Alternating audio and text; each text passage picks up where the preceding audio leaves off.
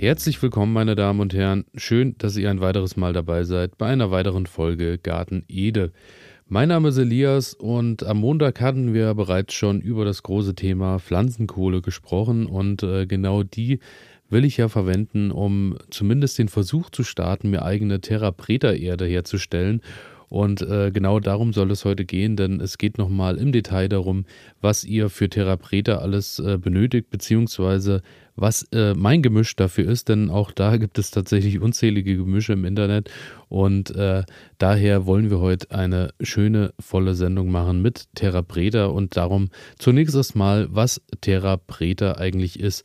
Terra Preta ist portugiesisch für schwarze Erde, sprich ein Gemisch aus Holzkohle, Tonscherben und zahlreichen organischen Materialien wie Küchenabfällen, Knochen, Fäkalien und Co. Das war zumindest früher immer so, denn bereits vor einigen Jahrhunderten beziehungsweise auch äh, sogar bis in die Jahrtausendjahre zurück äh, wurde dies zumindest von den Bewohnern des Amazona Amazonasbeckens äh, genutzt und hergestellt.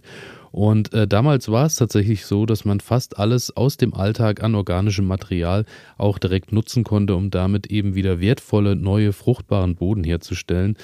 Ähm, bei uns ja, muss man sagen, sollte man dann eher vorsichtig sein, denn weil äh, in unserem Alltag fallen dann doch auch viele Stoffe und viele Sachen an, die vielleicht äh, für den Boden, für den Gartenboden nicht bestens geeignet sind. Daher muss man da so ein bisschen schauen. Ich denke, so als äh, ja, als über Daumen gepeilt kann man sagen, mit unseren Kompostmaterialien beziehungsweise mit eben allem, was wir auch äh, kompostieren, fahren wir da eigentlich schon äh, ganz gut, denn äh, da machen wir auf jeden Fall schon einen Schritt in eine äh, doch fast identische Richtung wie die Therapreta Erde.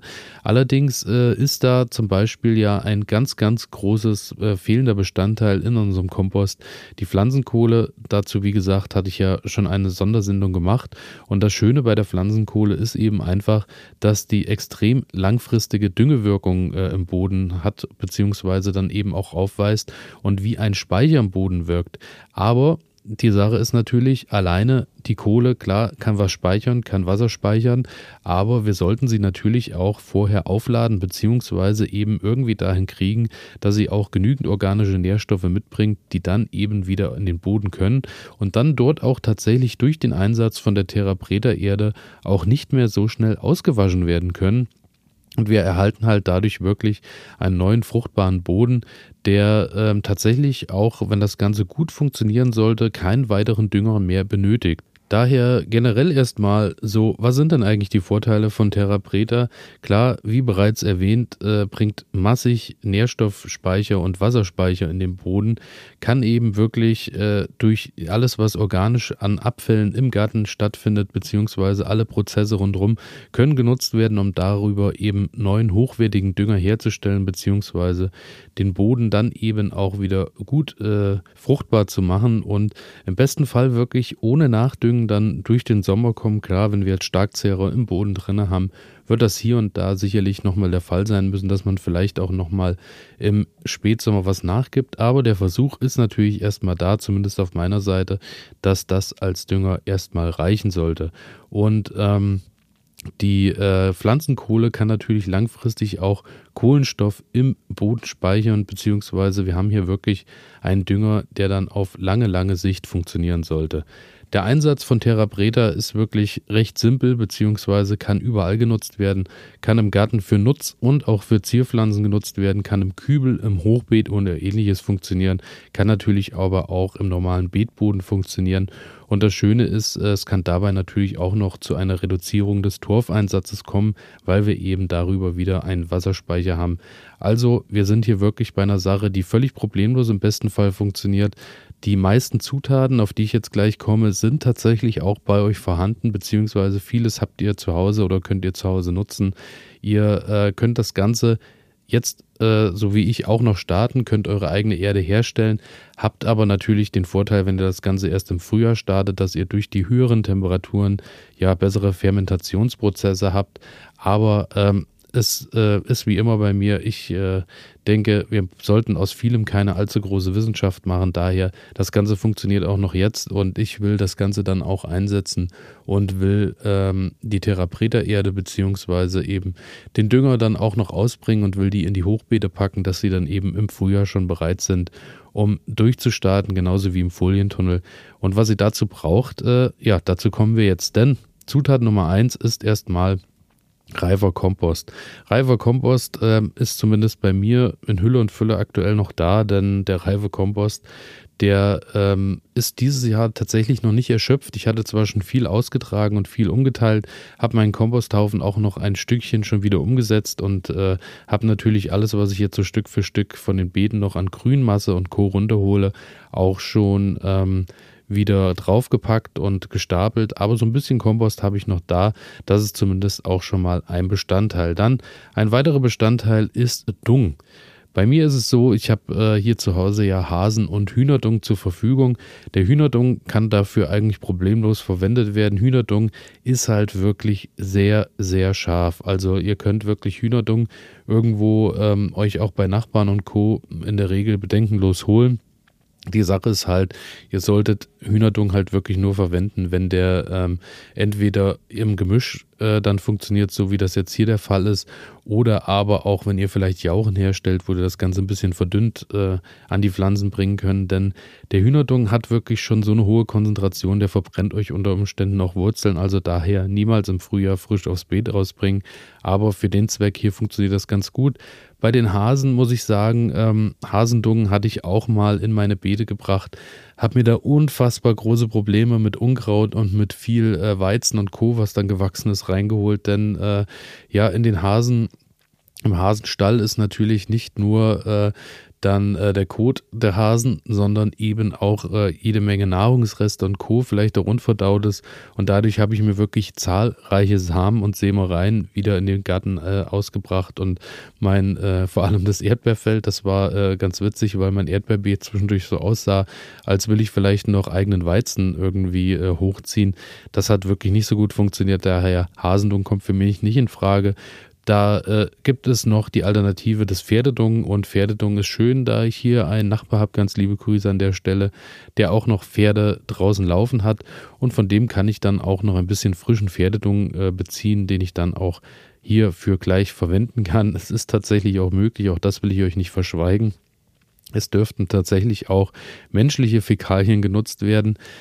Ja, das lasse ich jetzt auch einfach mal so stehen, weil ähm, für mich wäre es eher so gar nichts. Äh, gibt ja da auch diverse Kompostiertoiletten und so, aber äh, ja, der Gedanke allein, für mich ist es nichts, muss jeder für sich selber entscheiden. Außerdem hat man eben auch in der heutigen Zeit das Problem, dass äh, viele Medikamentenrückstände und Co. dann auch noch in den Fäkalien sind. Daher ist auch immer die Frage, ob man das dann eben ausbringt. Falls ihr äh, weder noch äh, was von Dung zur Verfügung habt oder auch äh, einfach mit Dung aufgrund von Geruch und Co. nicht arbeiten wollt, ihr könnt das Ganze auch ganz problemlos machen, indem ihr zum Beispiel ähm, Pellets verwendet. Gibt ja immer diese getrockneten Pferdemistpellets oder Kuhmistpellets, habe ich auch schon gesehen, Schafmistpellets. Auch das funktioniert alles ganz problemlos. Dann ähm, Neben dem Kompost und den Dung, den wir schon haben, ist natürlich die Pflanzenkohle auch äh, entscheidend. Pflanzenkohle ähm, ist ähm, eine Sache, die ihr ganz problemlos in eurem Garten selber herstellen könnt. Wie gesagt, äh, Bezug nehmt auf die letzte Folge vom Montag, könnt ihr euch das gerne anhören. Da beschreibe ich euch das ganz genau, wie das funktioniert. Ihr könnt Pflanzenkohle allerdings auch kaufen, gibt es tatsächlich auch in Säcke. Säcken zu kaufen, ist dann aber auch preislich äh, so eine Sache. Also kosten dann 30 Liter auch mal gut und gern 30 Euro und äh, 30 Liter ist auch nicht besonders viel, weil ja, die Pflanzenkohle wiegt eben im getrockneten Zustand auch nicht so viel. Daher, ähm, ja, schaut ein bisschen, könnt ihr euch auch selber herstellen. Das, was ihr auf jeden Fall nicht nehmen dürft, weil dafür ist es absolut ungeeignet und sind meistens auch Gehölze, die äh, da nicht funktionieren sind, wenn ihr jetzt so Holzkohlereste von Grillabenden habt, wo dann vielleicht auch ja divers, äh, diversen Kram noch dranhängt äh, von, von Fett und Co., was eben so runtergetropft ist. Das würde ich auf jeden Fall auch nicht im Garten verwenden. Daher bitte nur Pflanzenkohle, die für den Garten auch äh, geeignet ist. Dann kommen wir zum weiteren Bestandteil Urgesteinsmehl. Urgesteinsmehl habe ich sowieso immer an einem am Garten stehen, ist nicht besonders teuer, ist eben wirklich auch einfach nur äh, ein Bodenhilfstoff aus zermahlenem Gestein, so wird es zumindest äh, beschrieben, ist tatsächlich auch so, dass es da viele, viele Unterschiede gibt, denn der Begriff ist äh, gesetzlich nicht geschützt. Das heißt, äh, jeder kann Urgesteinsmehl in allen Farben und Formen anbieten, aber in jeder Gärtnerei, in jedem Baumarkt kriegt ihr eigentlich problemlos Urgesteinsmehl, ist eben auch einfach nochmal eine Sache, dass der Boden ein bisschen äh, fruchtbarer gemacht wird, beziehungsweise eben auch äh, einfach ein bisschen aufgelockert wird. Daher Urgesteinsmehl auch einer der wichtigen Bestandteile von Terra Preta. Und zu guter Letzt kommen wir dann zu den effektiven Mikroorganismen. Haben viele von euch vielleicht schon mal gehört, ist in erster Linie Photosynthese und Milchsäurebakterien, Hefen, Actinomyceten, Ferment, äh, fermentaktive Pilze zum Beispiel auch. Da gibt es ganz viele wildeste Mischungen. Effektive Mikroorganismen könnt ihr euch in flüssiger Form auch äh, in vielen Baumärkten, Gärtnereien, aber auch online natürlich kaufen. Einfach eine Mischung aus verschiedensten Mikroorganismen, die eben einfach auch äh, das Bodenleben fördern bzw. das Zersetzen anregen, die einfach ähm, ja wieder dem Boden Leben einhauchen, wenn man das so sagen möchte. Das äh, könnt ihr in der Form eben tun, indem ihr das kauft. Ich habe ja angangs schon erwähnt, ähm, dass ich gerne dazu Sachen eben nutze, die ich im Garten vorrätig habe.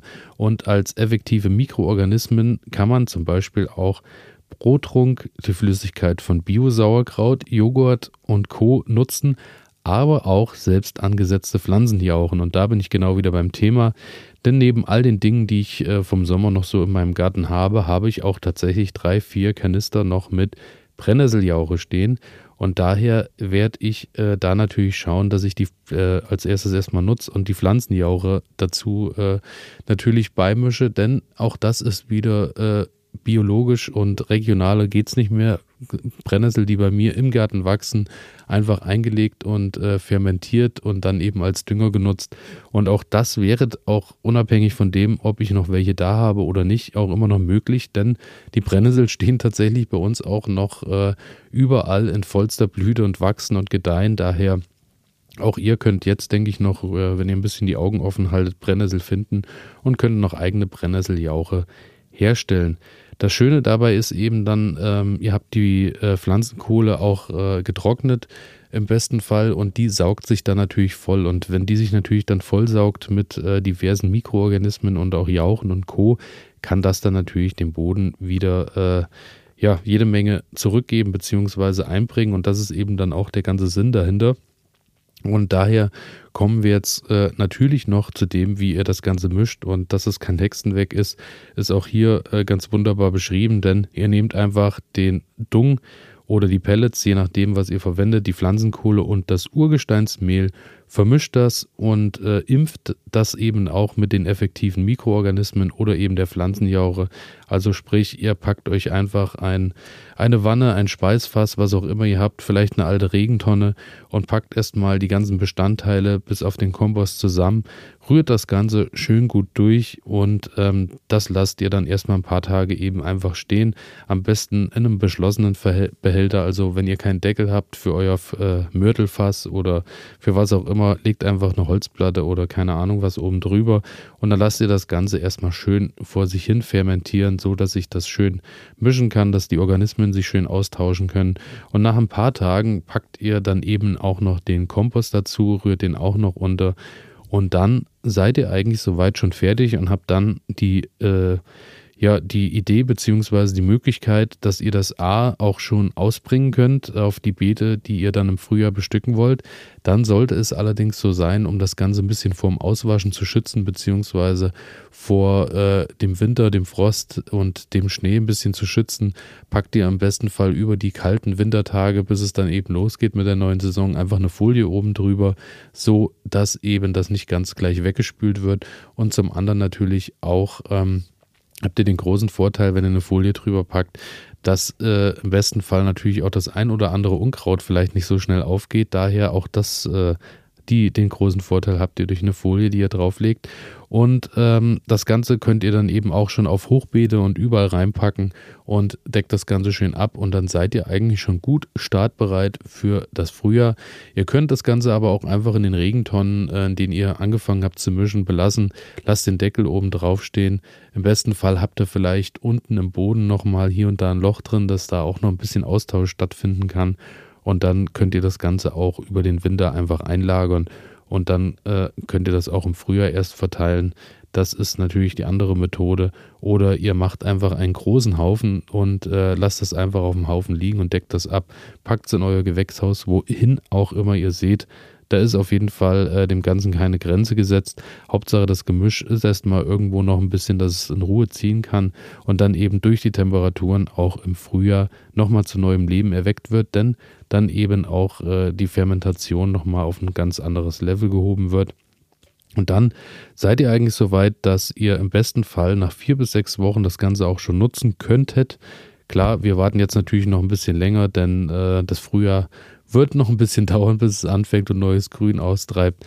Daher, also ich habe bereits die Pflanzenkohle vorbereitet, die trocknet gerade in meinem Folientunnel und in den nächsten Tagen werde ich dann anfangen und werde das Ganze im Folientunnel auch zusammenmischen und äh, werde das dann auch dort lagern.